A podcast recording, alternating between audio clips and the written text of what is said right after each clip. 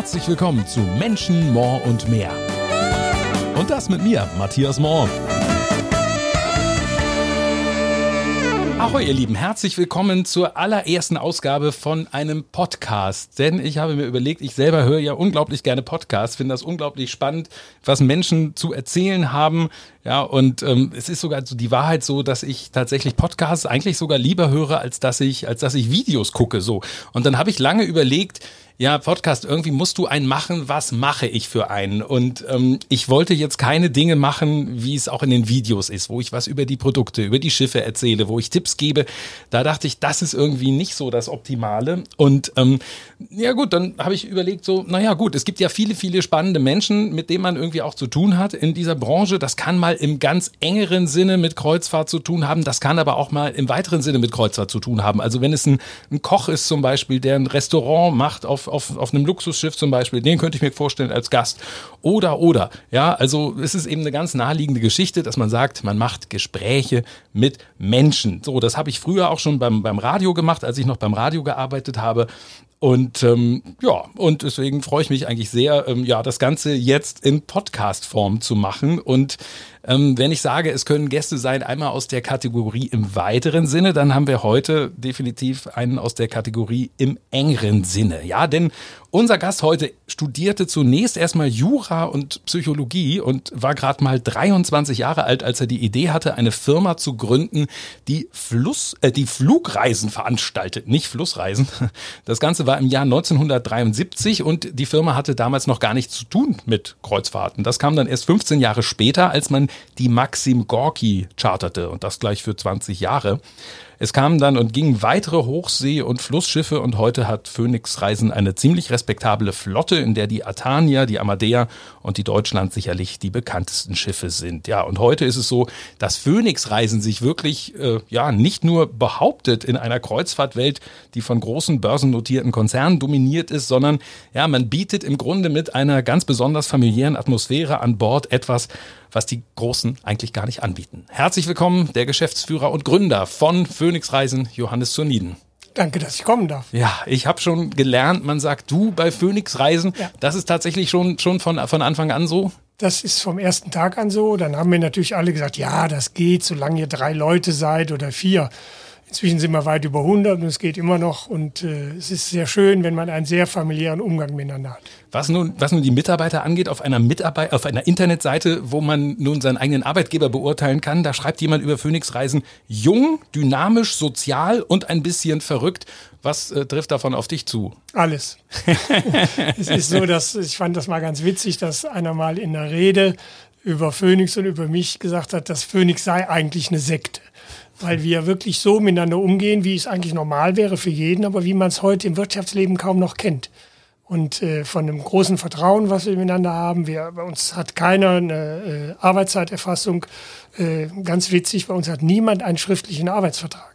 Obwohl den jeder mhm. natürlich sofort einfordern könnte. Aber das brauchen wir nicht und wir kommen auf eine Art wie eine Familie miteinander zurecht, die uns allen sehr viel gefällt. Ich glaube sogar, sie ist wahrscheinlich sogar produktiver, diese Art miteinander umzugehen. Mhm. Also, was ja eine ganz interessante Geschichte ist.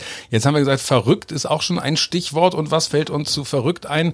Natürlich auch eine ganz wichtige Geschichte. Verrückt nach mehr die Doku-Soap im ersten auch eine unglaubliche Erfolgsgeschichte auf der Albatros, auf der Atania, bald auch auf der Amera.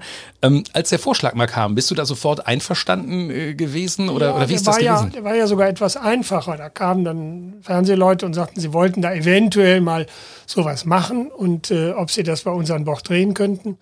Und äh, die wollten, glaube ich, zwei Folgen mal als Test machen. Und dann sind die an Bord gekommen und haben sich von unserem Virus so anstecken lassen, dass sie, glaube ich, die ersten zehn sofort gedreht haben. Und jetzt gehen wir auf die hundertste Folge zu, die jetzt gedreht wird. Und ein Ende ist nicht abzusehen. Das liegt an einem einfachen Punkt. Wir erlauben, dass das Schiff so gezeigt ist, wie es ist.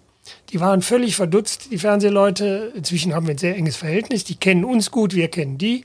Aber die waren am Anfang sehr verdutzt, als mal ein Passagier aus äh, Krankheitsgründen mit dem Helikopter ausgeschifft wurde. Äh, da wollten die das drehen. Und wir haben die Frage nicht verstanden, weil das ist doch klar, das will man doch drehen und das sollen ja. die auch drehen. Und da sagten die uns, nee, das wäre bei den anderen Reedereien, dürften sie sowas auf keinen Fall zeigen, weil da will man natürlich nicht einen Kranken oder so zeigen. Und wir sagen, ihr könnt alles zeigen, was ist. Es, äh, wenn wir ein Wasserrohrbruch in der Kabine haben, dann zeigen die das. Hat schon mal dazu geführt, dass sie ein Gast beklagt hat, aber er hätte ja gar kein Wasserrohrbruch in der Kabine gehabt. Und es gibt tatsächlich nichts, was die eigentlich nicht dürfen. Ich meine, gut, sie dürfen wahrscheinlich, wenn Leute nicht wollen, dass sie gefilmt werden sollen oder also so, dann. Allererst natürlich dann, wird nur das gemacht, was der Gast will. Es sind ja, ja auch nur sechs Leute, die da sind. Und es ist ganz klar, dass alle Gäste wissen, dass die da sind. Und jeder kann sagen, ich will da nicht drin sein. Und dann wird er auch garantiert nicht drin sein. Und die stören auch nicht, weil da sind äh, vier im Crewbereich und zwei im Passagierbereich. Und da wird nichts abgesperrt. Und es ist nicht so, dass da äh, jetzt ein Gast irgendwelche Einschränkungen hätte. Und wie gesagt, wenn er da nicht drin sein will, dann ist er da auf keinen Fall zu sehen. Jetzt ist es so, dass im Laufe der Jahre ja Crewmitglieder da wirklich auch selbst zu Stars geworden sind. Allen voran natürlich äh, Kapitän Morten Hansen. Der musste ja damals wahrscheinlich auch erstmal einverstanden damit sein, oder? Oder habt ihr, habt ihr einfach gesagt, Mensch, da kommt, kommt jemand, sieh mal zu? Oder wie war das? Ja, genau so war es. Achso, ehrlich? Ja, natürlich, ja. Ich meine, äh, es gibt auch normale Dinge, die äh, wenn man Kapitän auf dem Schiff ist, äh, auf dem Passagierschiff, dann muss man in erster Linie einen Sinn für Gäste haben. Dass man ein Schiff fahren kann, das halte ich für eine Selbstverständlichkeit. Aber man muss auch Freude an den Gästen haben. Wir hatten mal einen Kapitän, das war noch auf der Maxim Gorki, der sagte, er hätte lieber Fracht, weil Bananas don't complain. und äh, das muss man wollen. Und wenn das einer will, dann hat er da auch Spaß dran. Und Morten Hansen äh, ist ja inzwischen so, dass wir dem jede Menge Autogrammkarten drucken mussten, weil der dauernd, wenn er irgendwo durch eine Fußgängerzone geht, angesprochen wird. Ja, ja, ja. Ist ja so ein bisschen natürlich aber auch die Gefahr, dass die Leute natürlich eigentlich auch immer erwarten, dass er da ist, ne?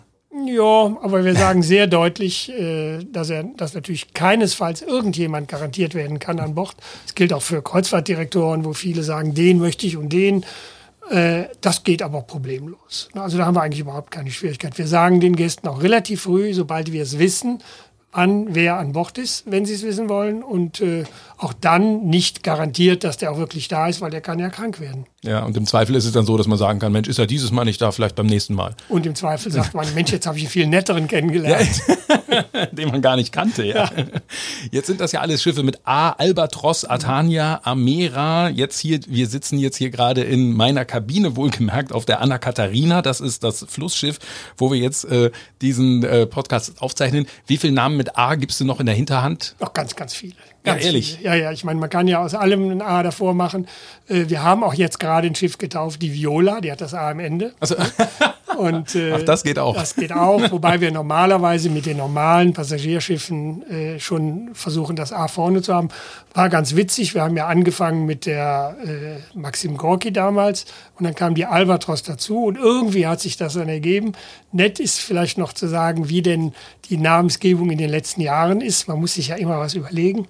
Und vor äh, guten vier Jahren äh, haben wir übrigens mit dem Schwesterschiff von diesem heute, das war die, äh, unser damaliger Neubau, da sagte der Reeder, wie denn das Schiff heißen soll. Ne? Und dann äh, hat er eine Schwiegertochter, die ist eine Türkin gewesen, hieß Nesche. Und die Nesche sagte, Hans, das geht ja nicht, du äh, nennst ja immer Schiffe mit A. Und dann haben wir gesagt, dann machen wir halt Anesche draus. Und dann hieß die nachher Anesha. Das war noch ein bisschen schöner. Und das System hat sich als gut herausgestellt. Dann hat mein Finanzchef, äh, dessen Frau ein Schiff getauft, die hieß äh, Elena oder er heißt immer noch Elena, bei uns ändert sich ja nicht viel. Und äh, dann hieß das Schiff eben Alena. Wir haben übrigens danach erst gemerkt, dass wir schon eine Alina hatten. Hatten wir irgendwie nicht dran gedacht. Und der Benjamin, mein Mitgeschäftsführerkollege, hat eine Frau, die heißt Sarah, also heißt das Schiff Asara. Und äh, diese hier, wie gesagt, die Schwester der Anesha, die äh, kam als Idee, haben wir gesagt, da müssen wir irgendwas mit A, um was Nettes. Und meine Nichte Anna Katharina die hat sich dann wunderbar dafür geeignet und dann haben wir das so gemacht. Und da passte es dann mal, da war das ja. A dann sozusagen schon ja. da. Ich habe überlegt, man könnte die Deutschland, müsste man unbenennen vielleicht in Alemannia, aber wäre wär irgendwie auch doof, ne? Wäre irgendwie doof, ja. Stichwort, äh, Stichwort Deutschland, das war ja früher das Traumschiff, das was heute ähm, natürlich die, die Amadea ist, demnächst mit neuem Kapitän, Max Prager alias Florian Silbereisen. Wurdest du gefragt, ob du damit einverstanden bist? Nein, wir haben ausdrücklich immer gesagt, das war ganz anders. Wir haben gehört bei Dahlmann, ist jedes, äh, jedes äh, Drehbuch vorher von Dahlmann abgenickt worden. Und wir haben gesagt, was wir relativ gut können, sind Kreuzfahrten und was die Fernsehsender besser können, sind vernünftige Sendungen machen. Und die können das machen, wie sie wollen. Die kommen bei uns an Bord und drehen da und wir wollen und haben keinen Einfluss auf Inhalte. Das hat auch den Vorteil, dass wir auch nicht für die Inhalte verantwortlich gemacht nee. werden können. Jetzt kann man ja sagen, es wird beim Traumschiff vielleicht noch so ein bisschen, vielleicht ein etwas altmodischeres äh, Bild äh, vermittelt von, von Kreuzfahrt. Ist das nicht vielleicht ein bisschen sogar, sogar hinderlich eigentlich? Weil so ist es ja definitiv nicht. Auch bei Phoenix nicht. Also äh, zwei Sachen. Erstens gibt es durchaus ein, eine Klientel, die genau das möchte. Und die sind auch gerade eher auf der Deutschland als auf der Atania und auch eher als auf der Albatros zum Beispiel. Und ich finde, der Gast soll entscheiden, was er haben will und das soll er kriegen, wenn es gut ist. Und äh, zum anderen kommt hinzu, dass wir eigentlich äh, mit dem mit dem ZDF schon hin und wieder mal reden, aber wirklich nur nett plaudern, weil man kennt sich über die Jahre und natürlich sagen wir und sagen auch die, man könnte vielleicht ein bisschen moderner werden. Ich glaube, das ist schon in den letzten beiden Folgen gelungen. Und die nächste soll noch ein bisschen moderner werden. Und ich glaube, dass das äh, auf Dauer ganz gut ist. Es war ganz nett, als es darum ging, welches das neue Traumschiff werden sollte. Da haben wir eigentlich gesagt, die werden eh zu uns kommen, weil das ja. einzig vernünftige Schiff, was in der da reinpassen würde, das äh, ist unsere Amadea. Und dann kamen die auch. Dann haben wir das auch gemacht und äh, dann waren die sehr, sehr skeptisch am Anfang und weil die kamen dann mit Verträgen, die irgendwie 40 Seiten im Entwurf waren, haben wir gesagt, brauchen wir alles nicht, ne? schreibt uns äh, eine Mail mit dem, was ihr wollt und wir bestätigen euch das und das tun wir auch in einer halben Stunde und ja. äh, dann hatten wir das und das lief auch ganz gut und dann kam auf der äh, irgendwann ja die Deutschland auch zu uns. Dann habe ich gedacht, oh, jetzt wird das ZDF vielleicht sauer und werden sagen, Mensch, äh, hättet ihr uns früher sagen können, dann hätten wir das ganze Theater nicht machen müssen, den Wechsel und so. Ja, und dann haben die gehört, dass wir die Deutschland haben. Dann haben wir denen das auch gleich gesagt. Dann haben gesagt, wir übernehmen jetzt auch die Deutschland. Und da sagten die, müssen wir jetzt zurück? Und gesagt, nein, ihr braucht nicht zurück. Ihr könnt natürlich auf der Amadea bleiben. Was ich so ganz spannend finde, wenn man sich mit Phoenix Reisen so beschäftigt, ihr macht sehr viele Dinge wirklich ganz anders als andere. Es gibt ja so diesen, diesen Spruch beispielsweise, wer nicht wirbt, der stirbt. Würdest du das äh, auch so unterschreiben? Ja, unbedingt. Ach, das, das tatsächlich? Ja, ja, man muss werben, aber lieber mit der Qualität seines Produktes. Ah. Das ist für mich ah. die beste Werbung. Weil und äh, wenn ich hingehe und ich kann sagen, eine, Zeitungsanzeige irgendwo in irgendeinem der Magazine kostet 50.000 hm. und zehn Stück davon, dafür kann ich ein sehr schön in einem Restaurant was Schönes machen. Ich kann die Qualität des Essens verbessern. Ich kann den, den Gästen einen Standard bieten, wo die selber von begeistert sind. Und bei uns ist der Werbeträger unser Gast. Und der geht in der Regel äh, führt das dazu, dass wir immer ein paar dazu kriegen. Und äh, ich habe die, darf ich eine Geschichte erzählen? Ja, nein, nein, nein, nein, nein, ja? nein, natürlich. Also nette Geschichte. Meine Frau ist ja Richterin und die hatte einen Kollegen, der seit Jahren sagte, er würde doch so gerne mal mit einem unserer Schiffe fahren. Aber seine Frau ist Holländerin und die wollte nicht so auf so ein deutsches Schiff, die wollte international haben mit allen Sprachen. Und irgendwie eines Tages, er hat sie wahrscheinlich betrunken gemacht, äh, hat sie zugestimmt und dann haben sie eine Phoenix-Reise gebucht. Und dann hat meine Frau die mal bei irgendeiner Veranstaltung getroffen, als sie noch nicht gereist waren. Und dann kam diese Ehefrau von ihrem Kollegen an und sagte, stimmt das denn einmal Phoenix, immer Phoenix? Muss ich jetzt immer mit Phoenix verreisen? Und das fanden wir also ganz lustig. Übrigens, seitdem haben sie schon mehrere Kreuzfahrten gebucht und zwar nur noch bei Phoenix. Jetzt ist es ja so, die beiden Marktführer in Deutschland, die machen natürlich Marketing ohne Ende, ohne Ende. Ist das dann nicht mal manchmal ärgerlich, wenn man denkt, so Mensch, die, die haben jetzt eigentlich Kunden, die würden eigentlich besser zu uns passen, also zu, zu euch passen? Also, also erstens finde ich, solange wir genug haben, ist, ist das äh, genug. Ja. Und das andere ist, äh, man muss halt wissen, was man anbieten will. Also wir haben ein einfaches Prinzip. Wir nehmen eigentlich nur Schiffe, die wir selber gut finden. Wo wir auch sagen, da würden wir auch mal Urlaub dort machen wollen. Und die würde ich meinen, meiner Familie, meinen Freunden empfehlen.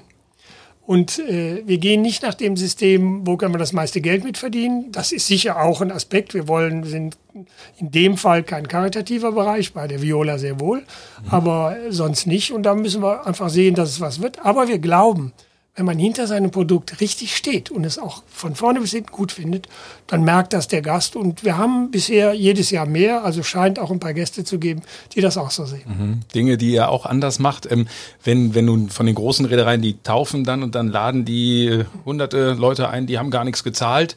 Ähm, das macht ihr, sowas macht ihr auch nicht, ne? Weil ihr, wir machen auch die Taufe eigentlich ja. immer mit äh, Leuten aus engen, engen äh, mhm. Leuten, die wir gut kennen. Meistens Familie irgendwie, aber auch äh, Kollegen. Also die nächste, äh, die Amera, jetzt unser Hochseeschiff, äh, wird die äh, Petra Kaiser. Das ist eine Kollegin von mir, die seit 40 Jahren bei Phoenix ist und die wird dieses Schiff taufen. Mhm. Ja, schön. Und weil, weil ihr aber auch immer sagt, so der zahlende Gast hat Priorität. Ohne Frage, ja. immer. Ja. Das genau. ist der, der uns das ermöglicht erst, dass wir so ein Produkt haben und dass wir es erweitern können. Und äh, wenn ich was noch ganz Extremes sagen darf, ja, sagen, der Gast ist bei uns nicht König. Der Gast ist unser Partner. Und den ja. wollen wir behalten und den wollen wir wiederkriegen. Wir wissen, dass der unser Gehalt bezahlt und wir wissen, dass der dafür äh, die Basis ist, dass unser Geschäft geht. Aber wir verkaufen Reisen, wir verkaufen nicht unsere Seelen. Ja. Wenn es an einen Punkt kommt, wo Gäste, was es hin und wieder auch mal gibt, der Meinung sind, durch die Zahlung eines gewissen Reisepreises hat man gewisse Rechte, die Menschen untereinander nicht haben sollen, dann sagen wir doch sehr klar nein. Mhm. Was ja auch, was ja auch richtig ist dann auf jeden Fall. Nun ist es ja so, der, der Kreuzfahrtmarkt wächst insofern auch erstmal, dass die Betten erstmal wachsen. So, man hat das jetzt in diesem Sommer gesehen. Teilweise gab es da im, im Massenmarkt absurde Angebote, muss man sagen. Das ist ja immer so ein, so ein Streitfall auch, ne? Dass, dass man dann sagt, da hat die eine Reederei hat dann die Kabine erst für 2000 verkauft, am Ende dann für 499. Ähm, wenn ich sage, ihr macht Dinge anders, das so macht ihr das in dem Sinne tatsächlich auch nicht. Ne? Bei uns gibt es niemals Preisreduzierung, weil wir eigentlich von vornherein versuchen, einen Preis zu kalkulieren, der wirklich fair ist und der das deckt, was wir brauchen. Und wir wissen auch, dass Gäste es nicht sehr schätzen, wenn sie an der Bar stehen Eben. und der Nachbar erzählt ihnen stolz, er hätte es für einen halben Preis gekriegt. Mhm. Äh, das heißt nicht, dass sich nicht jeder freut, der es billiger kriegt. Aber ich glaube, einer der Gründe, warum wir relativ erfolgreich sind, liegt auch darin, dass unser Gast weiß, dass er garantiert einen fairen Preis von Anfang an hat. Mhm. Und dass er nicht erleben muss, dass andere nachher es, weil sie später buchen, äh, sehr viel billiger kriegen. Und tatsächlich ist es dann so, dass ihr auch sogar im Fall, wenn ihr dann doch mal eine, eine Preissenkung gemacht habt, in, habt in dem Ausnahmefall, da profitieren dann irgendwie auch die Leute, die schon gebucht haben? Also das alte Motto heißt ja, man soll nie, nie sagen. Ja. Und äh, wir haben zwar im Prinzip, dass wir es prinzipiell nicht machen, ja. aber es mag mal ein, zwei, drei Reisen im Jahr von all den Reisen, die wir haben, geben. Da würden wir dann irgendwann plötzlich, ein, oder nicht plötzlich, sondern sehr wohl geplant, einen anderen Reisepreis nehmen, günstigeren, und den kriegt selbstverständlich der Gast, der vorher bei uns gebucht hat, auch. Mhm. Und er kriegt die besseren Kabinen. Mhm. Ja, also das ist wirklich, muss man sagen, eine extrem faire Geschichte. Ne? Da muss sich ja. hinterher dann keiner ärgern, so nach dem Motto, Mensch, ich habe zu früh gebucht ja. und jetzt kommt hier die Nachbarin und zahlt nur noch ein Viertel. Das ist halt Aber führt dazu, dass der Gast auch langfristig bei uns bucht. Absolut. Weil er also weiß, es wird nicht billiger. Auch in den Reisebüros, die ja durchaus schon mal sagen, wenn der Kunde hingeht und Schiff A, B, C buchen will, nicht von Phoenix, sagen die, warten Sie noch, die haben noch ganz viel frei, da kommen noch Sonderangebote. Und bei uns sagen die, buchen Sie möglichst bald, weil die sind eh bald ausgebucht. Ja, klar. Und genau. Sonderangebote gibt's nie. Ja, und das ist ja im Grunde ist das ja schrecklich, ne? wenn, wenn die Leute eigentlich schon wissen, ach, es reicht völlig zwei, drei mhm. Monate vorher, denn das ist ja eine verderbliche Ware, wenn man ja. so will, ne? die, die, die leere Kabine. Und im Grunde ist das ja keine gute Situation. Also da seid ihr, dann muss man sagen, wirklich da ähm, in einer guten Situation.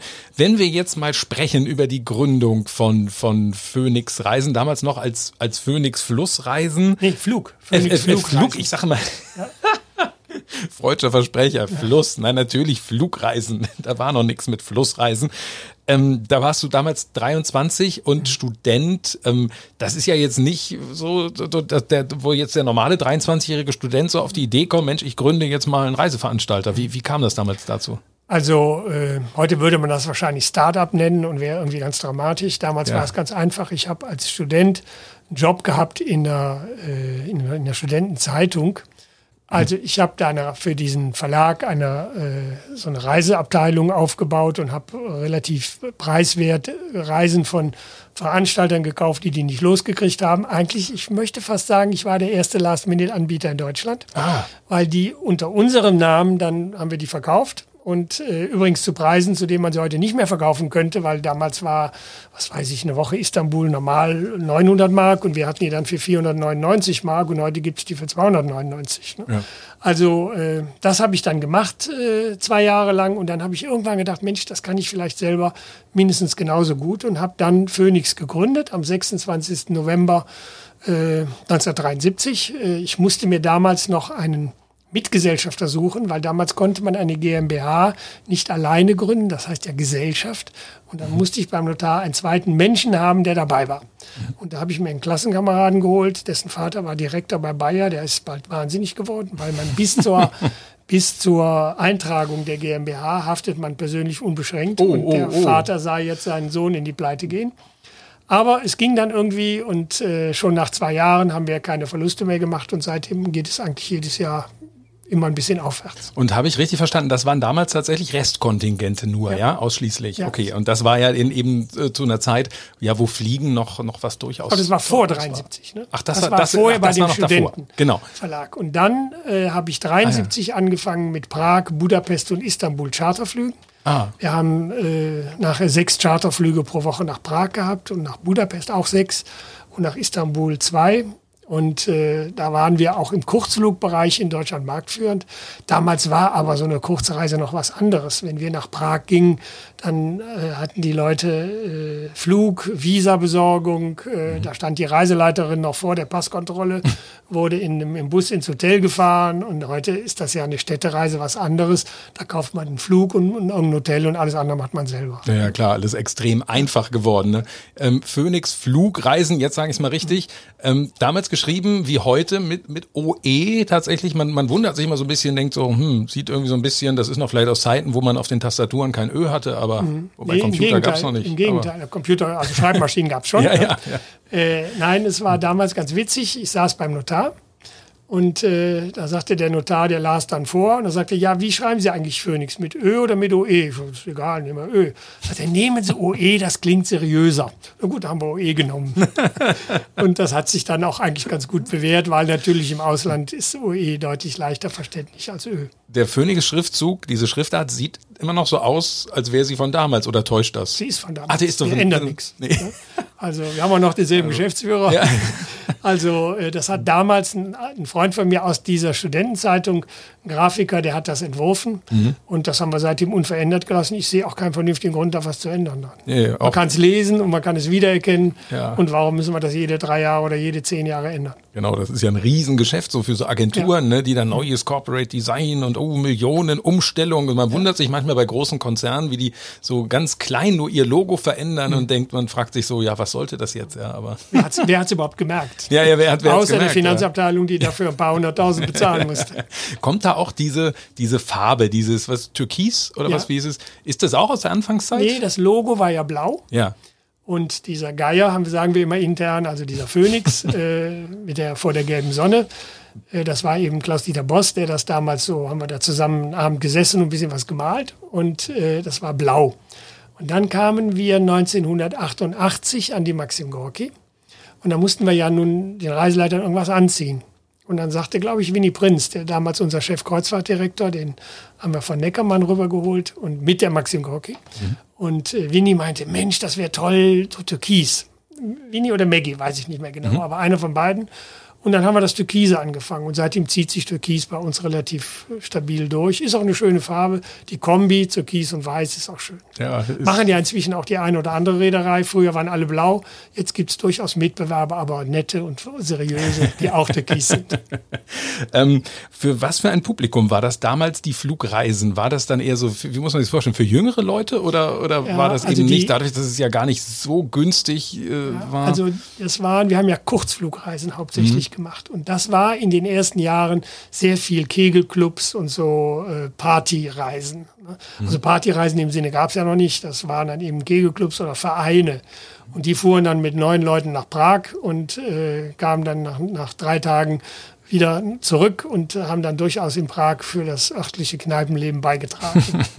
Wir hatten am man ja Wochenende oft nur Jungs an Bord der Maschinen und am Wochenende war es so eher gemischt. Die Wochenmitte war so mehr gemischt. ja, ist ja heute noch günstig in Prag. Da fragt man sich, was damals dann Bier gekostet hat, 10 Pfennig oder was? Ja, Also, es war, damals gab es ja noch den offiziellen Kurs, da Ja. war das relativ teuer, für unser Verhältnis immer so. noch höchstens Ah, ja. die Hälfte, aber jeder tauschte am schwarzen Markt und dann war das plötzlich so um die 10 Prozent unserer Preise. Mhm. Jetzt bist du als Gründer noch seit 1973 dabei. Gibt es auch noch andere Mitarbeiter, die aus dieser Anfangszeit wirklich dabei sind? Ja, die Hille Gippert ist jetzt gerade, hat vor einem Monat aufgehört Ah, und äh, hat mir heute noch geschrieben, Und äh, wir, haben, wir verstehen es nicht, dass er aufgehört hat, weil es ist ja gerade mal äh, 64 und kann man doch nicht aufhören zu arbeiten. Oder 63, glaube ich.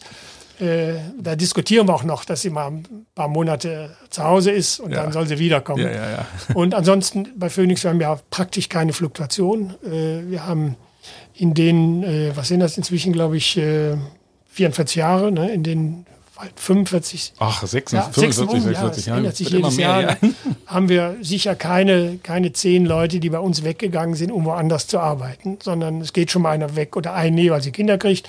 Dann kommt sie irgendwann wieder und irgendwann stellen wir auch die Kinder noch dazu ein. Und äh, das ist also ein sehr familiärer Umgang. Also irre Geschichte. Also was auch, weiß ich nicht, in diesem Kreuzfahrtbereich wahrscheinlich fast beispiellos. Es muss beispiellos, das muss man Naja, wirklich was sagen. eben dazu führt, dass es mal Leute gibt, die sagen, das ist keine Reiseveranstaltung, das ist eine Sekte. Ja, da sind wir wieder bei der Sekte. Ja, ja, ja, ja, ja.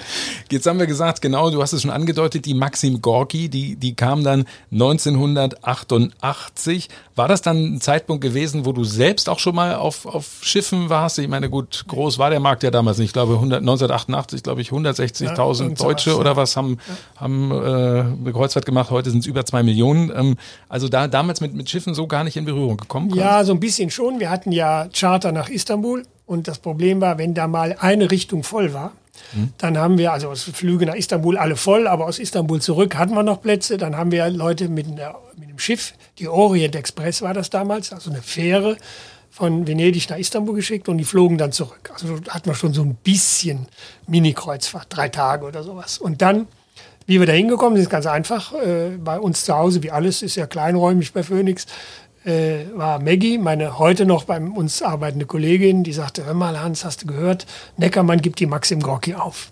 Da habe ich gesagt, Maggie, wir heißen Phoenix Flugreisen. Gut, das haben wir dann geändert und haben dann die Maxim übernommen und seitdem wurde es eben im Bereich äh, See immer mehr. Jetzt hattet ihr ja damals da bei diesem Bereich erstmal gar keine Erfahrung. Also ich meine, gute Reiseveranstalter, schön und gut, aber äh, ist das dann so einfach, einfach so ein Schiff zu übernehmen? Oder beziehungsweise erst nochmal die, vorweg nochmal die Frage geschickt. Ich meine, Neckermann, das war ja nun eine große Nummer. Die wollten wirklich gar nicht mehr oder, oder hätten die auch, auch Das wusste ich gar nicht. Ne? Also die hatten die Verträge gekündigt. Äh, ich bin dann mal nach Moskau geflogen und habe mit den Russen verhandelt und wusste nicht, was da rauskommt. Ne? Ob die, wenn ich da hinkomme, sagen, was, zu Nieden, äh, wobei damals, äh, doch, ja. Ich habe ja irgendwann 1982 geheiratet und damals den Namen meiner Frau angenommen. Ach so. Ah. Und, äh, aber da hieß es schon Zoniden, dass die vielleicht sagen, Zoniden, wer ist denn das? Den kennen wir gar nicht. Ne? Nein, die durfte da rein und dann haben wir auch einen Vertrag gemacht und haben gesagt, wenn wir einen Vertrag machen würden, dann würde der so sein. Und dann haben die uns den relativ kurzfristig auch bestätigt.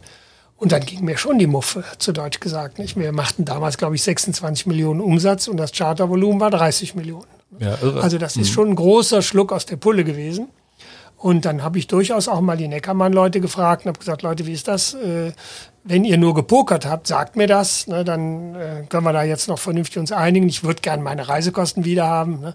Aber wenn nicht, dann machen wir das. Ne? Und äh, ja, dann haben wir ja ein paar Leute von Neckermann übernommen. Unseren damaligen Direktor Seereisen, der kam von Neckermann. Der Winnie Prinz, der Chef-Kreuzfahrtdirektor, kam von Neckermann. Und Maggie, Maggie Pfingsten-Brom, die damals für Neckermann die, äh, das Künstlerprogramm machte, hat es dann eben viele Jahre für uns gemacht.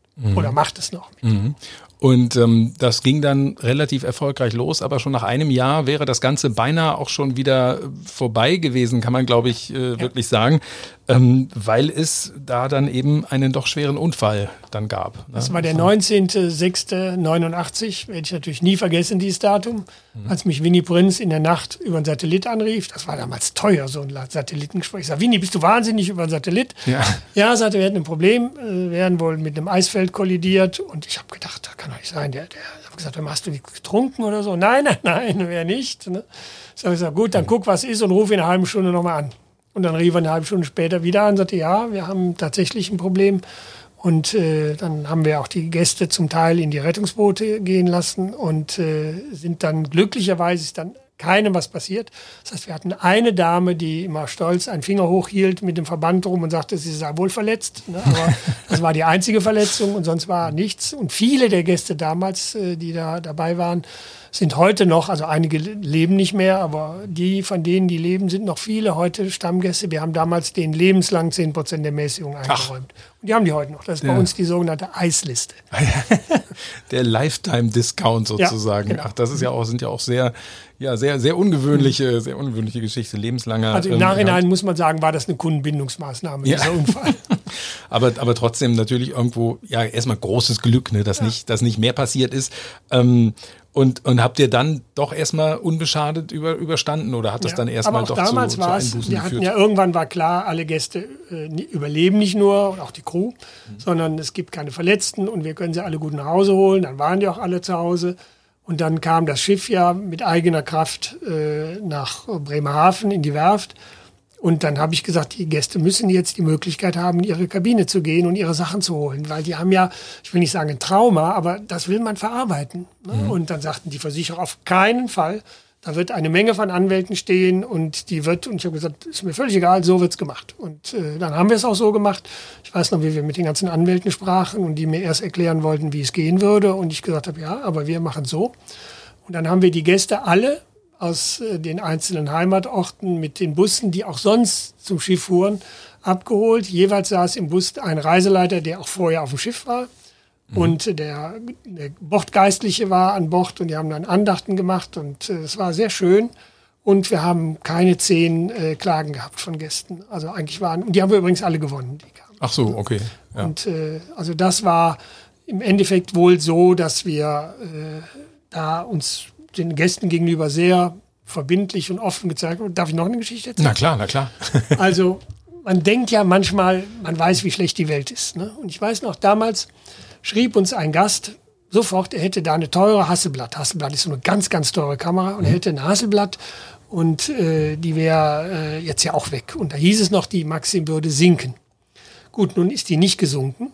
Und äh, dann haben wir gedacht, jetzt sagt er, Entschuldigung, ich habe die gerade im Gepäck gefunden und äh, ich habe sie. Nein, der sagte weiter, seine Hasselblatt mit 1000 Objektiven und alles, also richtig für 20.000 Mark, was damals sehr, sehr viel Geld war. Ne, das wäre alles da noch an Bord und haben wir gesagt, gut, wenn sie dann zurück sind, ne, dann an Bord kommen, dann können sie es ja wieder mitnehmen. Ne, wir waren, ich muss ehrlich zugeben, alle der Meinung, da probiert einer uns äh, übers Ohr zu hauen. Nun hatten wir an Bord alle Gäste, die dann zurückkamen. Da waren Sachverständige von den Versicherern da und es wurde großes, äh, eine relativ große Organisation. Und dann kam dieser Gast und sagte, ja, er hätte seine Hasselblatt. Dann haben wir gesagt, ja, gehen Sie doch in Ihre Kabine und holen Sie die. Ich muss zugeben, wir haben alle gegeiert, dass der jetzt da hingeht und dann sagt, äh, mm, mm, ne? Gut, der ging in die Kabine und kam zurück und sagte, nein, das ja, sei die nicht. Dann sagt irgendwann, ja, gehen Sie doch mal zum Oberzahlmeister. Ne? Vielleicht hat der die ja sichergestellt. Wir wussten ja alle, dass das alles Quatsch war und der einen großen Versicherungsbetrug machte. Ging der zum Oberzahlmeister und kam drei Minuten später mit einer Kiste strahlend zurück. Da war jedes Teil, was er reklamiert hatte, drin. Ach, der Oberzahlmeister, der war wirklich, der hatte all diese teuren Sachen. Und der Oberzahlmeister war äh, Fotofreak, hatte, war Russe, der hatte das immer nur in irgendwelchen Zeitungen gesehen und hat das sofort in den Safe eingesperrt, die Sachen. Und ich kann nur sagen, das hat mich gelehrt, dass man da, wo man meint, man würde wissen, wie, wo es lang geht, manchmal ist es anders. Und manchmal sind die Gäste doch netter und lieber und ehrlicher, als man denkt. Ist das auch so ein Moment gewesen? Ich meine, gut, das war nicht euer Schiff, das war gechartert, Mhm. aber ist das auch mal so ein Moment, wo man denkt, so, oh mein Gott, es kann eigentlich auch alles bald wieder hier für, für unser Unternehmen irgendwie vorbei sein, wenn, wenn irgendwie sowas. Das waren, damals waren alle der Meinung, wir sind eh nächste Woche pleite. Ja. Und äh, da war ein Moment, wo ich sagen muss, da war ich ganz froh, dass meine Frau Richterin ist und eine Pension hat. Ja, ja. Und man wenigstens davon würde eines Tages leben können. Aber das ging alles sehr gut. Und äh, ich kann nur sagen, wir würden es heute hoffentlich nie wieder machen müssen. Aber wenn wir sowas wäre, das ist auch unser System, mit allgemein mit Presse umzugehen, nämlich gar nicht. Wir reden mit normalen Menschen. Und wir sagen denen, was wir denken. Wir haben keine Presseabteilung, die jetzt irgendwie alle kennt und richtig, sondern wir sagen, wie es ist. Wir haben damals, äh, als ja, das war ja in den Nachrichten weltweit der Gig Nummer eins, ne, das hieß Norwegen, die Maxim Gorki, ne, Oslo, die Maxim Gorki. Und äh, da haben Leute in, in Südafrika, in, in, in Australien das in Nachrichten gehört und dann mich angerufen und gesagt, hör mal, stimmt, das ist euer Schiff und so. Und wir haben die Presseleute zu uns reingelassen. Wir haben ihnen das gezeigt. Und die haben gesehen, wir verheimlichen nichts. Es ist so. Und dann kam das eigentlich noch ganz gut weg. ja, also auch da wieder ein relativ ungewöhnlicher Umgang dann. Kann man aber auch sagen. nur machen, wenn man dieses Unternehmen allein verantwortet. Klar. Wenn man das, ich meine, wenn das ein, ein, Pressechef eines Konzerns tut, fliegt er sofort raus. Na klar, das ist natürlich so im Großunternehmen, im ja. Konzern. Wer da lenkt, der hat ja immer erstmal ein ja. sehr starkes persönliches Interesse, was aber mit dem Ausscheiden, mit dem eigenen eigentlich da endet. Ne? So ist es, ja. Man will halt nicht langfristig da irgendwas aufbauen, sondern man hat, hat seine Ziele, will die kurzfristig erreichen und so nach dem Motto, ja, wie man so schön sagt, nach mir die Sintflut. Ne? Na, so weit will ich Nein, nicht so gehen. Weit nicht, ne? nein, aber, aber es ist schon und, so, dass äh, bei uns die Leute, die bei uns arbeiten, die äh, bleiben immer da. Mhm. Und einer, der bei uns ist, muss sich nicht mit seinen Kollegen so gut verstehen, von der Konkurrenz so gut verstehen, dass die den später einstellen, weil mhm. er geht bei uns nicht weg.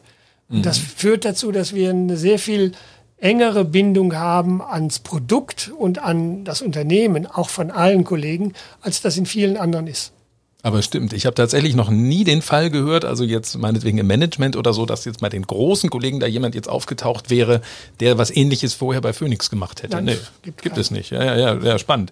Ähm, wenn wir jetzt mal über das Wachstum sprechen, also mit der Maxim Gorki äh, fing alles an, vier Hochseeschiffe fahren jetzt aktuell für euch im August kommt die Amera ehemaliges Schiff von äh, Holland America Line. Wird da jetzt auf der Amera, wird da, wird da, ja, was heißt fundamental was anders? Ist schon eine blöde Frage, wahrscheinlich nicht.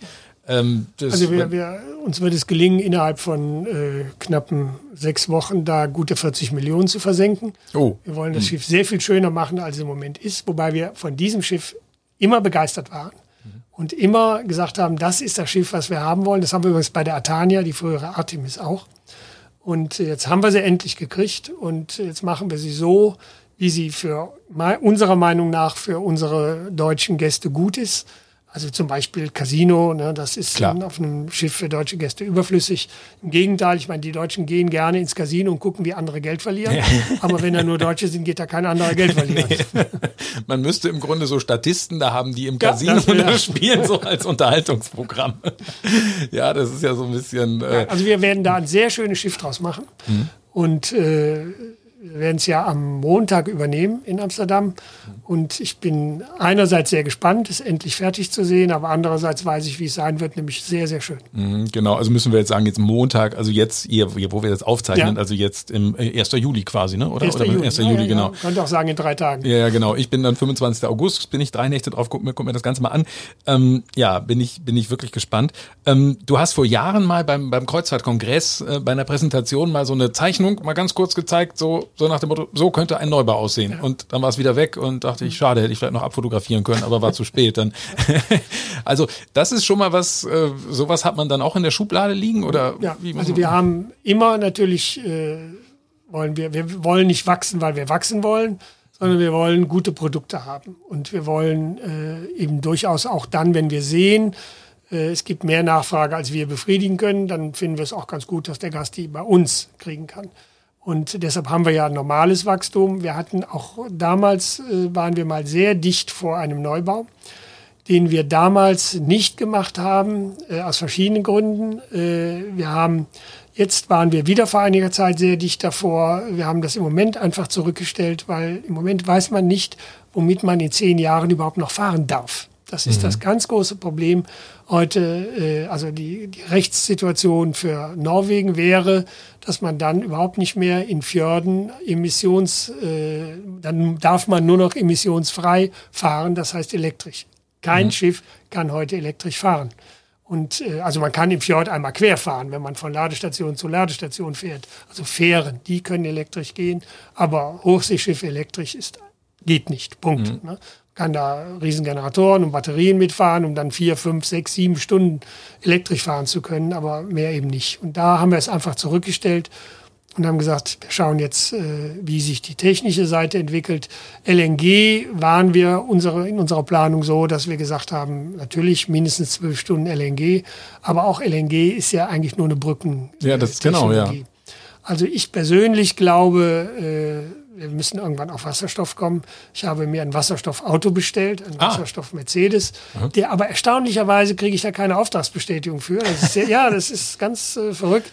Ich habe gleich gesagt, ja, nehme ich und äh, wenn es sein muss auch oder gerne auch zwei, aber mhm. damit äh, ein Kollege von mir auch einen hat, weil das technologisch wirklich das einzig wirklich vernünftig auf Dauer ist. Mhm. Aber das geht heute alles noch nicht. Ne? Und dann schauen wir mal, wie sich das entwickelt. Ja, deswegen, das ist immer das, wo ich immer so ein bisschen denke, dass es im Moment eigentlich gar nicht so sehr ein sinnvoller Zeitpunkt ist, nun, nun da alles zu bestellen, zu bestellen, zu bestellen, mhm. weil man die optimale ja. Technologie halt noch gar nicht ja. hat. Und wenn ich erstmal bestellt habe, habe ich das Schiff 30 Jahre ja. oder noch länger. Und wir länger. Backe, ne? Wir fahren ja, Schiffe ewig, weil wir unsere Schiffe immer in sehr gutem Zustand halten.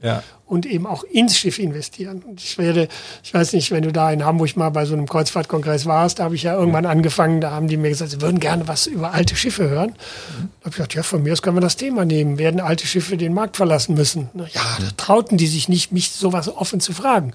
Ich sage, klar, reden wir drüber. Und dann habe ich angefangen mit einem Bild von meinem Lieblingshotel. Das ist in Prag das Hotel Utrip Strossu, von dem ich immer meinte, es sei 1492 gebaut worden. Ich habe dann für den Vortrag mal genauer nachgeguckt, das war 1453 gebaut. Aber es hat seither neue Wasserleitungen, es hat Aufzüge, es hat ja, äh, also. tollen Innenausbau. Ne? Also das ist, man muss in ein Schiff ständig investieren. Die, äh, das Casco, also die Hülle, die muss natürlich stabil genug sein und das ist klar, aber die war früher eher mindestens genauso stabil wie heute, muss man vornehm auszudrücken. Und äh, solange man da genug investiert, ist ein altes Schiff mindestens genauso gut wie ein neues. Da weiß man auch schon, wie es geht, was man damit hat. Es kommt noch ein Problem hinzu, wenn wir jetzt auf die Ökologie kommen. Beim Auto ist ja immer, wird ja viel über äh, Elektro und das weiß ich was geredet. Grundsätzlich muss man beim Auto wissen, 70 Prozent der Umweltbelastung eines Autos über die Lebenszeit des Autos gerechnet entstehen bis zur Auslieferung. Mhm. Das heißt, das dürfte bei Schiffen nicht viel anders sein. Also mhm. in der Produktion eines Schiffes wird schon so viel Umwelt belastet, dass man sich eigentlich mal fragen muss, ist denn nicht eigentlich ein Neubau umweltbelastender als das Fahren eines alten mit aufgepeppter Technik? Ja, Aber interessant, ja. Mhm. Das wird man alles äh, in der nächsten Zeit lernen. Wir werden sehen, wohin die, der, der Weg da geht. Äh, ich glaube, auch da muss man ja auch sehen, sicher kann man auf einem Riesenschiff kann man billiger fahren als auf einem kleineren Schiff und äh, man kann da auch technologisch mehr machen als auf einem kleinen. Äh, ich glaube, dass unsere Größe, die wir haben bei maximal 1200, eine ist, die sehr im Sinne der Gäste ist und ich glaube, da werden wir bei bleiben. Mhm. Und auch noch durchaus ein paar Jährchen mit unserer Antriebstechnik und dass dann heute schwefelarm, bis irgendwann schwefelfrei gefahren wird, das ist eine Selbstverständlichkeit, die gilt für alle, auch für uns. Mhm. Jetzt hast du gerade gesagt, genau, Renovierung, Erneuerung, sehr wichtig. Das wollte ich gerade noch gefragt haben. Bei den 40 Millionen Euro für die, für die Amera, ist, geht denn da so viel, aber auch wirklich da in den Bereich, den man auch sieht? Oder ist es dann am Ende, das ist ja immer so bei diesen Riesensummen, mhm. da passiert dann viel mit, äh, mit dem Antrieb oder, oder wie auch immer und am Ende denkt man so, ja, naja, den Teppich also, haben sie aber drin gelassen hier. Ne? Also geh doch mal am am äh, Montag nach Amsterdam und ja. guckst dir an und guckst dir am 16. an, wenn es aus der Werft kommt. Es wird ein ziemlich anderes Schiff sein. Mhm. Alle die Bereiche, die sehr schön sind. Ich habe mit meinem Kollegen Benjamin noch gekämpft um ein Restaurant, mhm. was ich dachte, das darf man nicht ändern. Das ist technisch und optisch perfekt nicht ganz so modern, wie es heute sein könnte. Und das haben wir auch gelassen im Endeffekt. Ne? Aber ansonsten ist viel, wird man sehen. Wir haben auch einen Teil, die haben nachträglich Kabinen eingebaut damals, die wir wirklich nicht schön finden. Die machen wir alle neu. Und es wird auch in die Technik investiert. Das muss eine Einheit sein. Ich muss sicher sein, dass das Schiff sicher ist und dass es zuverlässig fährt und dass es ökologisch ordentlich ist. Und ich muss Spaß am Schiff haben. Das muss immer eine Einheit sein. Mhm. Restaurant war, war auch schon ein gutes Stichwort. Ähm, so Aufpreisrestaurants gibt es in der Flotte gar nicht. Ne? Nein, machen wir nicht. Warum nicht? Weil die Leute kein Steak wollen, ne? das kriegen sie auch kriegen im Hausrestaurant. Ja. Wir haben hier zum Beispiel ist es so, dass es hinten ein Restaurant gibt, ja. was so als Steak und als so Spezialitätenrestaurant ist. Da kann der Gast, ich glaube, ein bis zweimal pro Reise, je nachdem wie lang die Reise ist, kann er da rein. Manche wollen das nicht mal und das kostet keinen Aufpreis. Mhm. Also da sagen wir auch, auch, unsere Getränkepreise sind ja deutlich günstiger als bei vielen Mitbewerbern. Also sie sind, um es mal zu sagen, sie sind sehr, sehr günstig. Ja. Ne? Also teilweise Tagescocktail, glaube ich, für unter 5 Euro. Ein bisschen, ja, ja. je nachdem, Fluss und Rosé und so. Ja, ja, ja, das ist schon Aber so. das haben wir seit der Maxim Gorki so und ich glaube einfach, äh, der Gast ist durchaus bereit, mal irgendwann zu sagen, schöner Urlaub kostet Geld. Aber er hm. ärgert sich. Und ich würde mich auch ärgern, wenn ich für ein Bier 9 Euro zahlen müsste. Hm. Ja, wie und bei unseren amerikanischen ja, Freunden ja gerne mal. Ne? Nur weil es ein Closed Shop ist und die ja. ich da nicht raus kann. Ja. Ne? Und noch ein großes Schild steht, dass ich auf keinen Fall von Land irgendwelche Getränke mit reinbringen darf. Also bei uns holt der Gast eher die Getränke mit an Land. wenn, man, wenn man sich mal so umguckt in der Branche, im Moment hat man das Gefühl, neue Schiffe kommt eigentlich nur mit, mit über äh, 5000 Passagieren. Ist das dann nicht für dich als Kenner der Branche oder als jemand, der natürlich selber da sehr stark involviert ist, ist das nicht manchmal unheimlich, wenn man sich überlegt, was da eigentlich noch für ein Wachstum stattfinden soll oder muss? Also Wobei man in diesem Jahr sieht, dass das Wachstum nicht so unbegrenzt ist, wie wir es alle gerne hätten. Aber äh, ich glaube, dass wir durchaus auf Dauer ein vernünftiges Wachstum haben werden. Die großen Schiffe, sie sind billiger. Sie sind pro Passagier deutlich billiger. Und wer Klar. das will, ne, und wenn mir einer sagt, er geht mit seinen zwei kleinen Kindern äh, 14 Tage an Bord und er findet das total toll, dass sie dann eine, eine eine Riesenrutsche haben, eine Wasserrutsche und ein Eisfeld, sage ich, ja, ist ein anderer Markt, wunderbar. Ja, ne? Ich habe damals dem äh, damaligen AIDA-Chef, als sie anfingen, habe ich immer gesagt, Michael, macht ihr so viel wie möglich, wenn ihr an Bord bringt die Gäste, irgendwann kommen die dann noch zu uns. ja, ja, da so, verlieren so sie die Scheu so vor der See, das ja, ist eine ganz hm. andere Reise und irgendwann wollen sie auch die See erleben und wollen nicht mehr die Eisbahn und die Rutsche haben. Was ja eine andere Schwierigkeit ist, man merkt so diese sehr gefragten Destinationen, also die nicht nur von der Kreuzfahrt, sondern die überhaupt gefragt sind, wie ich war neulich in Rom zum Beispiel. Das war ja so, dass man sagen würde, das kann man eigentlich äh, gar keinem mehr empfehlen. Das ist natürlich schon, schon ein Problem, wenn, wenn, ich, wenn es irgendwann schwierig wird, überhaupt noch äh, äh Häfen zu finden. Wobei, da seid ihr dadurch, dass ihr kleinere Häfen äh, viel auch Anfahrt, äh, wahrscheinlich ein bisschen in einer etwas äh, günstigeren Lage ja, vielleicht, muss man oder? beide Seiten sehen. Also einerseits sicher können wir Häfen anlaufen, die die anderen nicht anlaufen können, aber andererseits gehen die mit einem riesen Finanzvolumen irgendwo hin und sagen, wir bauen uns hier eine eigene Insel, ne, in mhm. Amerika ja gerne, ja, ja. machen eine Insel für uns als Destination und wir bauen ein eigenes Terminal und sowas. Und da wir ja nicht Turnusfahrten machen, sondern wir unseren Gästen immer gerne was Neues bieten. Also Turnusfahrten kurz immer im Kreis sozusagen, genau das macht ihr nicht, sondern ihr macht echte Kreuzfahrten. Wir machen so echte ja. Kreuzfahrten und äh, der Gast kann bei uns äh, mit demselben Schiff, das er liebt, kann er dauernd irgendwelche anderen Reisen machen. Und da muss ich auch mal jetzt sagen, Michael Schulze, unser äh, Seereisechef, der bringt Routen, da stehe ich immer staunend vor. Und die mhm. Gäste finden die anscheinend auch gut. Ich habe da auch mal was Nettes beim Kreuzfahrtkongress in Hamburg erlebt. Da gibt's ja immer eine Prämie. Zum Schluss wird irgendwie ausgesucht. Stimmt. Wer, bestes ja, Routing, ja. Bestes, mhm. Und dann gab's also ein Schiff, wurde ausgesucht für bestes Routing. Ich habe da gar nicht richtig hingehört, weil ist ja klar, wir schalten keine Anzeigen, ne, warum sollen die uns nehmen? Aber irgendwie auf einmal hieß es, dann wurde da irgendwas gelobt und irgendeinen Hafen werden die angelaufen, den kannte ich gar nicht. Also ne, es ja. waren aber wir mit ah, ja. der Amadea, weil der Michael da sich immer Routen ausdenkt, die toll sind und wo auch die Gäste irgendwie anscheinend Spaß dran haben. Er versteht das. Ja, ja, ja, schöne, schöne, schöne Sache auf jeden Fall. Ähm, bei den anderen ist ja, bei den Großen ist ja dann das Motto natürlich, dass der, das Schiff ist das Ziel und das ist bei euch letztlich so jetzt nicht, ne? Nein, bei uns ja. ist das Ziel das Ziel, aber das soll so schön sein, dass der Kunde gerne auf dem Schiff ist. Und es soll eben nicht so diese 0815, also ich sag's ein bisschen despektierlich jetzt, ne? Aber man sieht natürlich so diese typische runde westliches Mittelmeer oder so. Das würdet ihr jetzt so im, im Sommer, weiß ich nicht, ob ihr es überhaupt drin habt, aber ja, es ist, äh, wir haben auch solche bisschen, Reisen mal, ne? aber, aber eher vielleicht so immer ja, den Hafen daneben. Ja, und, ja, man muss auch sehen, es ist natürlich viel, viel billiger, sowas so zu machen, weil man hat die ganze Organisationsstruktur, hat man festlaufen. Man kann natürlich in einem Hafen wo man jede Woche einmal hinkommt, einen anderen Preis kriegen als wir, wenn wir da zweimal im Jahr hinkommen.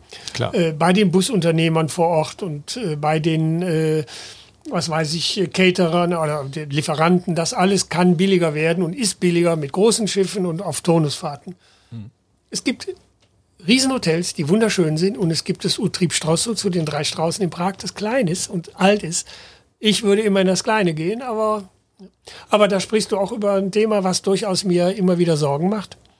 Äh, ich muss immer denken und erzählen die alte Geschichte von Max Grundig. Max Grundig hat ja nach dem Krieg in Deutschland die größte, äh, weltweit glaube ich war es der größte Unterhaltungselektronikhersteller. Mhm. Das Wort Elektronik gab es noch nicht. Ne? Das waren ja Röhren. Ja, ja, ja. Und das war, also Grundig war toll. Ne? Und dann hat Max Grundig jedes Produkt, was da kam, und was seine Entwickler gebaut hatten, hat er sich angeguckt und hat gesehen, ob das wirklich gut ist. Und wenn das nicht gut war, hat er die Änderung gemacht.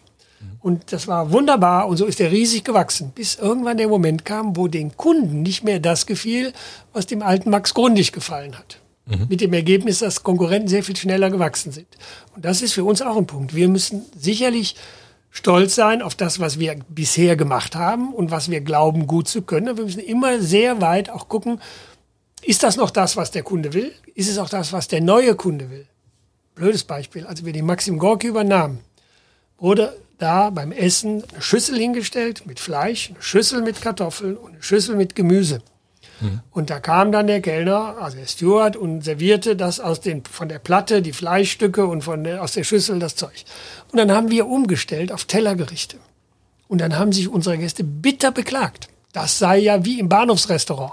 Da kriegte man traditionellen Teller mit dem Wiener Schnitzel. Ne? Mhm. Und äh, wir haben das trotzdem gemacht, weil wir gesagt haben, das ist der Weg der Zukunft. Anders geht's nicht. Und heute die Idee, dass ich nicht einen schönen vorgerichteten Teller, der auch fürs Auge was bietet, bekomme, ja, ja. sondern eine Schüssel, wo ich mir was rausnehmen kann, die gibt's gar nicht. Nee, nee, nee. Man macht es teilweise so, dass man so als Besonderheit so auf amerikanischen Schiffen, dass man Family Style ja. wird es serviert und dann serviert man zehn Gerichte da oder jeder kann sich benehmen, ja, kann sich nehmen, ja, ja.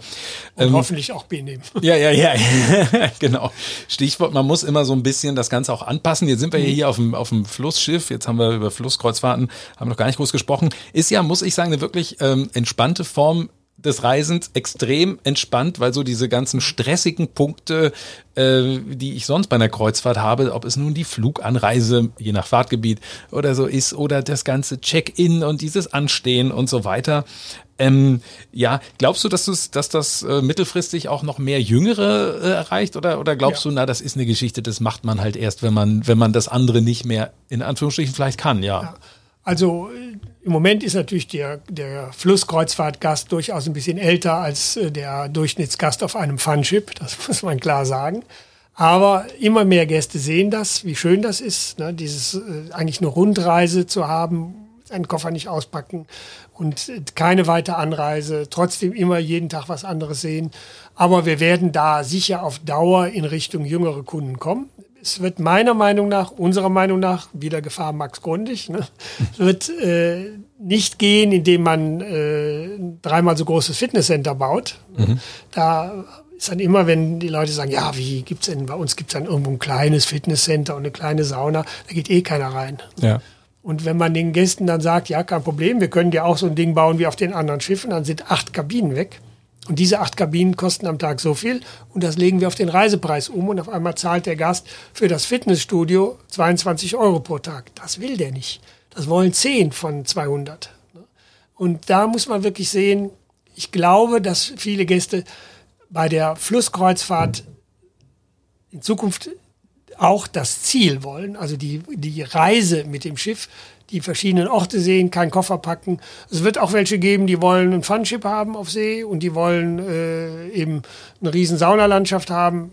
So what, haben wir beide. Und ich glaube, die, die erst in die Saunalandschaft gehen, kommen danach dann zu uns und äh, haben das Ganze eben 200 Euro billiger ohne Sauna.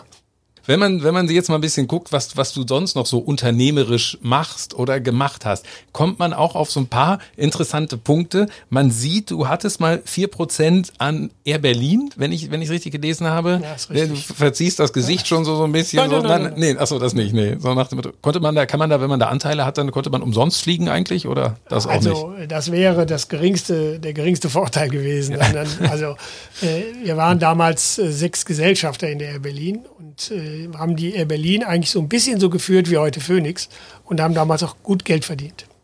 Und äh, dann äh, klar, dass äh, alle Geschäftsreisen waren eh kostenlos und ich hätte auch sonst kostenlos fliegen können. Insbesondere nach dem Börsengang habe ich das nicht ein einziges Mal mehr gemacht, sondern habe gesagt, komm, da haben wir jetzt Corporate Governance. Und äh, wenn es beruflich bedingt war für Air Berlin, natürlich habe ich da die Flüge gemacht. Und wenn das nicht, wenn das irgendwas Privates war, habe ich mir brav meine äh, Flüge entweder bezahlt oder über meine Meilen gebucht und mhm. äh, das äh, hat manchen äh, hat das zu merkwürdigen Fragen veranlasst, weil es manche meinten, man hat dann das Recht zu machen oder zu fliegen, was man will, was auch vertraglich sogar gewesen wäre, mhm. aber äh, Also es war aber schön. Die Air Berlin-Zeit war eine sehr schöne Zeit und ich bedauere sehr, dass das äh, nicht mehr ist. Alle sagen mir heute, Mensch, uns fehlt Air Berlin. Und sage ich immer jedem, ja, hättest du mal früher deinen Flug für drei Euro mehr kaufen müssen, dann gäbe es die heute noch. Ja, ja, aber das ist dieser, dieser Markt wird auch, wirkt auch für jemanden, der sich jetzt gar nicht so im Detail mit dieser Szene auskennt.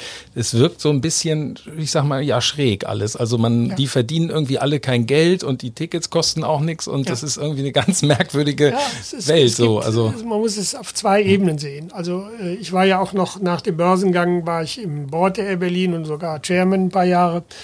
Und äh, ich war im Board auch immer der Meinung, wir müssen den Kunden ein gutes Produkt liefern und dann kommt er und dann ist er auch bereit, ein bisschen mehr zu zahlen. Nein, das war er nicht. Muss man mhm. ganz klar sagen. Der Kunde hat dann gesagt, bei Ryanair kostet das Ding 19,99 Euro. Und äh, dann äh, hat, ich weiß, ich habe mal eine Diskussion, eine Podiumsdiskussion mit dem Chef von Ryanair, mit dem O'Leary gesessen.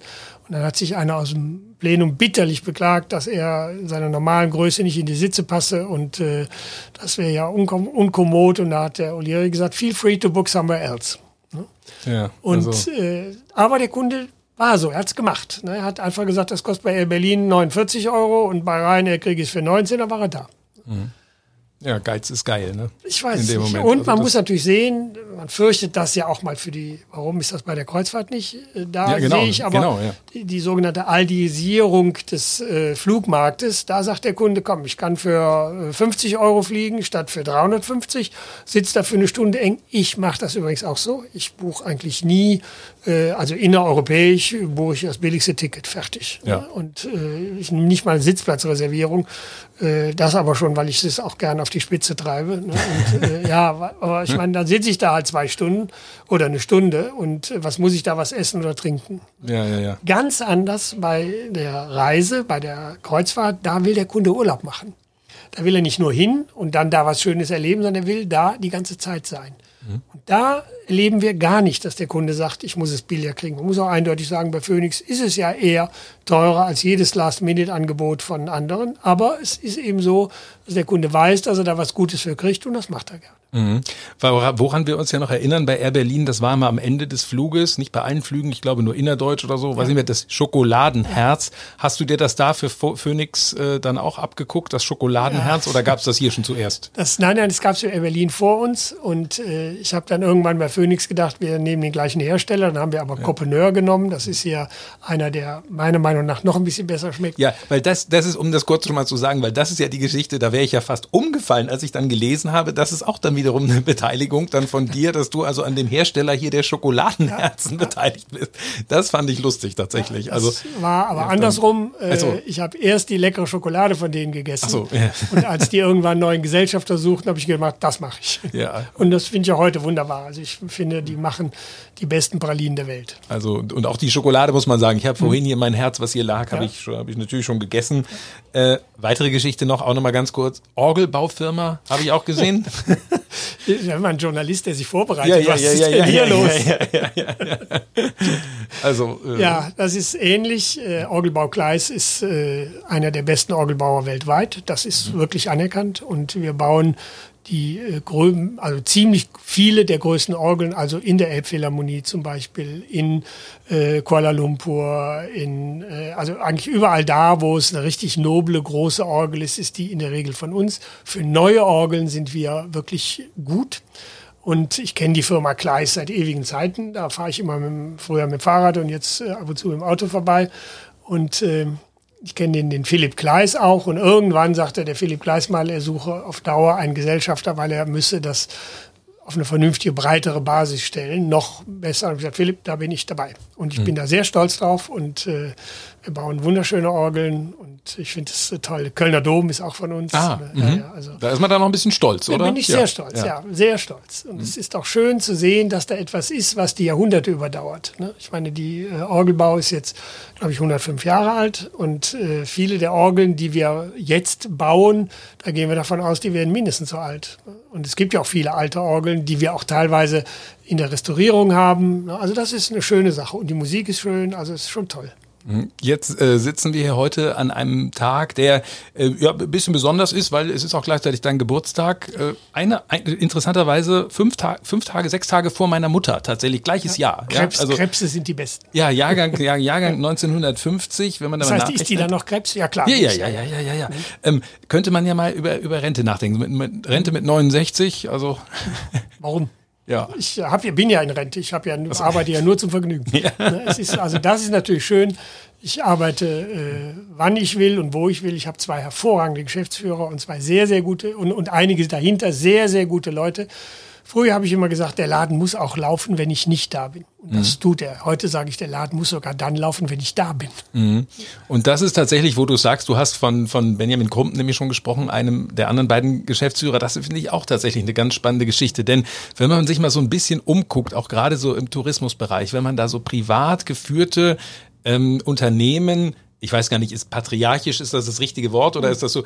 Ich Kollegial. weiß, ja, also ja. so, man sieht diese, diese ganzen Unternehmen, da sind dann auch Leute die sind mhm. ähnlichen Alter, teilweise noch, noch länger, dann holen die sich Geschäftsführer mhm. rein, dann hört man, oh, da ist er hingegangen. So, sechs Monate später ist der heimlich still und leise, ist schon ja. wieder gegangen. Jetzt ist mit, mit Benjamin Krumpen, der ist seit äh, 2006 dabei, zumindest als Geschäftsführer, ist mhm. damals 28 gewesen, hat vorher, glaube ich, als Aushilfe schon gearbeitet, ja, hat an Bord der, gearbeitet. Noch in der Schulzeit bei uns als Aushilfe gearbeitet und hat dann bei uns eine Ausbildung gemacht. Und äh, ich habe ziemlich bald gesehen, der ist gut, der kann das machen und habe ihn dann rund geschickt, also natürlich mit seiner Zustimmung auf mhm. die verschiedenen Abteilungen, auch auf die Schiffe. Also Benjamin hat mir etwas voraus, er hat eine abgeschlossene Berufsausbildung mhm. und er hat auf den Schiffen auch mal länger gearbeitet. Er kennt das Produkt mindestens so gut wie ich. Ja, ja, ja, klar, aber es ist ja trotzdem da jemanden wirklich zu finden, der auch wirklich dauerhaft sagt, mhm. auch Mensch, das, das passt, ja. das ist, glaube ich, wirklich, wirklich relativ selten. Ne? gut, Jörg, unser Finanzchef ja. auch, ne? ja. ist ja auch ewig da und äh,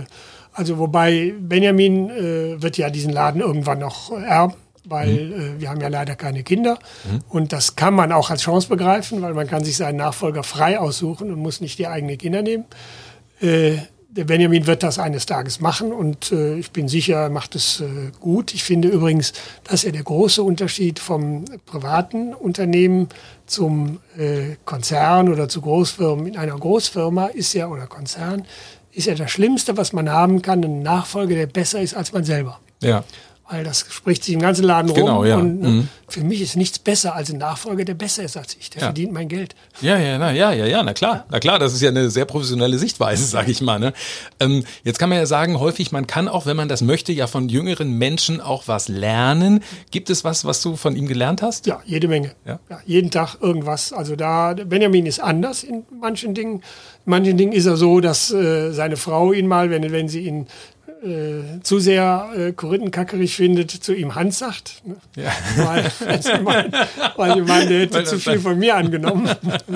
weil ich meine, man muss, die Details sind die wichtigen Dinge. Aber da ist er auch. Da ist, also, wir haben, es fällt immer wieder auf, wenn ich irgendwas denke, Mensch, da müssen wir was ändern. Ne? Und dann sage ich irgendwann, Benjamin, hör mal, soll man das nicht so und so machen? Ja, habe ich schon. Das ist dann in der Regel schon gemacht. Ja, also ich glaube, das ist wirklich ein, wirklich ein ganz großer Glücksfall, ne, ja. dass das so eingetreten ist, weil es gibt diese Fälle immer wieder, dass, wie gesagt, man da hat sich dann derjenige jemand ausgesucht und dann stellt man irgendwie fest, klappt alles nicht und so und dass das dann so reibungslos schon oder weiß ich, reib, ganz reibungslos, reibungslos, wahrscheinlich auch nicht. Ja, wirklich, wirklich ja. ja. Aber über so, so viel lange, über so lange Zeit, das ist natürlich eine super Geschichte. In, in, äh, also Benjamins Frau mit seinem Sohn. Äh, wir gehen zu sechst äh, regelmäßig auch mal essen. Und zwar nicht, weil wir sagen, wir müssen jetzt essen gehen, sondern mhm. das ist, macht Spaß. Auch hier, ne? wenn wir uns hier, wenn wir was miteinander machen, ja, ja. das tun wir gern. Ja, ja das ist. Äh wir sind, es ist, sind Leute, wo ich alle sage, äh, aber das gilt eigentlich für meine Kollegen im Generellen. Ne? Es mhm. sind eigentlich Leute, die ich wirklich gern habe. Ja. Das sind meine Kollegen, die äh, nebenbei gesagt auch den wirtschaftlichen Erfolg möglich machen. Und ich bin ja auch ziemlich engagiert in sozialen Bereichen, wo ich auch sage, das geht nur, weil wir das äh, erwirtschaften können. Und das sind meine Kollegen. Ja. Und weil hier eben bei Phoenix so vieles anders ist wie, wie überall sonst, warst du eben auch äh, ja mein erster Gast sozusagen in diesem Podcast. Deswegen ganz herzlichen Dank. Ja, also. Ich danke auch, weil mir macht das eigentlich wieder erwachten Spaß. Ich ah. hatte, ja, weil man, man wird ja ab und zu mal, muss man nochmal über das nachdenken. Und Ja. wenn man es auch nur tut, während man spricht. Ja. Man soll ja eigentlich vorher denken, aber hier muss ich ja denken, während ich spreche. Und da muss man schon mal sehen, wie manches, was man so gemacht hat, vielleicht noch, optimi ist das Mikrofon vielleicht fast noch optimiert werden könnte, ohne dass ich das Mikrofon wieder umschmeiße mit zu viel Gästen. Genau. Danke, dass ich da sein Ja, durfte. hatte jetzt hoffentlich keinen therapeutischen Charakter, hoffe ich. Ne? Nee. Vielen Dank. Also, Wobei therapeutischer Charakter wäre doch gut. ja, wäre wär, wär gelernt. gut, auf jeden Fall. Ja, ja, ja, ja. Ja, das war die erste Folge. Vielen Dank, dass ihr auch dabei wart. Ähm, Und ähm, tut mir bitte einen Gefallen, wo auch immer ihr das jetzt gehört habt, ob bei Apple in der Podcast-App, auf YouTube oder wo auch immer. Gebt bitte eine Bewertung ab.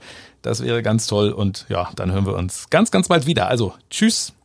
Und zwar eine verschiedene Bewertung für dich und mich. ne? Ja, ja, ja, ja, ja. Menschen, More und mehr. Neue Folgen immer am ersten Donnerstag im Monat, überall wo es Podcasts gibt.